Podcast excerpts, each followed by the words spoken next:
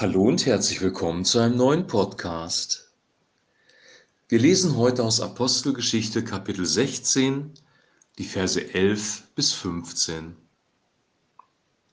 Von Troas aus setzten wir auf dem kürzesten Weg nach Samothrake über. Einen Tag später erreichten wir Neapolis. Von dort gingen wir nach Philippi. Das ist eine bedeutende Stadt in diesem Bezirk Mazedoniens und eine römische Kolonie. In dieser Stadt blieben wir einige Zeit. Am Schabbat gingen wir durch das Stadttor hinaus an den Fluss. Wir nahmen an, dass dort eine jüdische Gebetsstätte war. Wir setzten uns und sprachen zu den Frauen, die an diesem Ort zusammengekommen waren. Unter den Zuhörerinnen war auch eine Frau namens Lydia. Sie handelte mit Purpurstoffen und kam aus der Stadt Thyatira. Lydia glaubte an den Gott Israels. Der Herr öffnete ihr das Herz, so dass sie die Worte des Paulus gerne aufnahm. Sie ließ sich taufen zusammen mit allen, die in ihrem Hause lebten. Danach bat sie, wenn ihr überzeugt seid, dass ich wirklich an den Herrn glaube, dann kommt in mein Haus, ihr könnt bei mir wohnen. Und sie drängte uns förmlich dazu. Soweit der heutige Text. Paulus und Timotheus gelangen schließlich nach Philippi, einer Stadt in, im Bezirk Mazedonien, einer römischen Kolonie, und dort blieben sie eine Zeit lang. Am Schabbat, also am jüdischen Feiertag äh, gingen sie an den Fluss außerhalb der Stadt, weil sie vermutet haben, dass es dort eine Gebetsstätte gab. Und tatsächlich war es so. Und einige Frauen kamen an dieser Gebetsstätte zusammen. Und dann steht hier, ähm, dass sie mit diesen Frauen gesprochen haben. Wir setzten uns und sprachen zu den Frauen, die an diesem Ort zusammengekommen waren. Also ein ganz normales, natürliches Gespräch. Es scheint kein großer Gottesdienst gewesen zu sein, auch keine Predigt von Paulus. Paulus spricht hier einfach zu den Frauen, die dort am Fluss zusammengekommen waren, um zu beten. Und dann steht hier ein sehr einfacher, aber entscheidender Satz. Da war eine Frau mit Namen Lydia. Der Herr öffnete ihr das Herz, so dass sie die Worte des Paulus gerne aufnahm. Vers 14b. Der Herr öffnet dir das Herz, so dass sie die Worte des Paulus gerne aufnahm. Hier wird klar, dass es eine Grundbedingung gibt für die Annahme des Evangeliums, nämlich dass Gott dem Menschen das Herz öffnet. Und bei dieser Frau, bei Lydia, war das der Fall.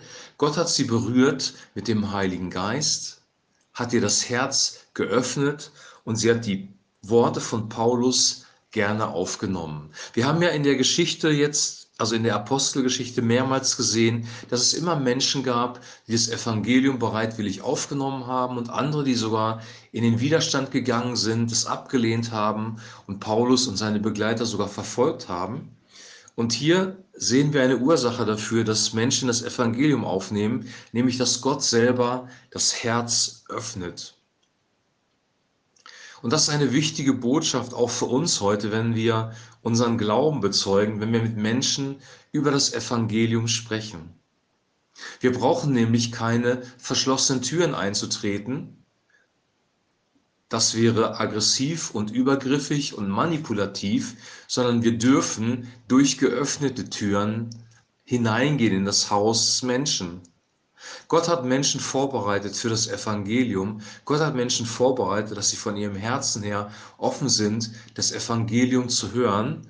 Und wenn wir diesen Menschen begegnen, dann werden sie die Botschaft, die wir weitergeben, auch bereitwillig annehmen. Und hier geht sie sogar so weit, dass ähm, sie Paulus und seine Gefährten einlädt in ihr Haus. Also erstmal lässt sie sich taufen, wahrscheinlich dort am Fluss, an der Gebetsstätte. Und dann lädt sie Paulus und seine Gefährten in das Haus ein. Also auch hier kommt direkt nach ähm, dem Glauben, nachdem sie Jesus angenommen hat, die Taufe. Das scheint auch ein Muster zu sein in der gesamten Apostelgeschichte. Und dann lädt sie Paulus und seine Gefährten in ihr Haus ein.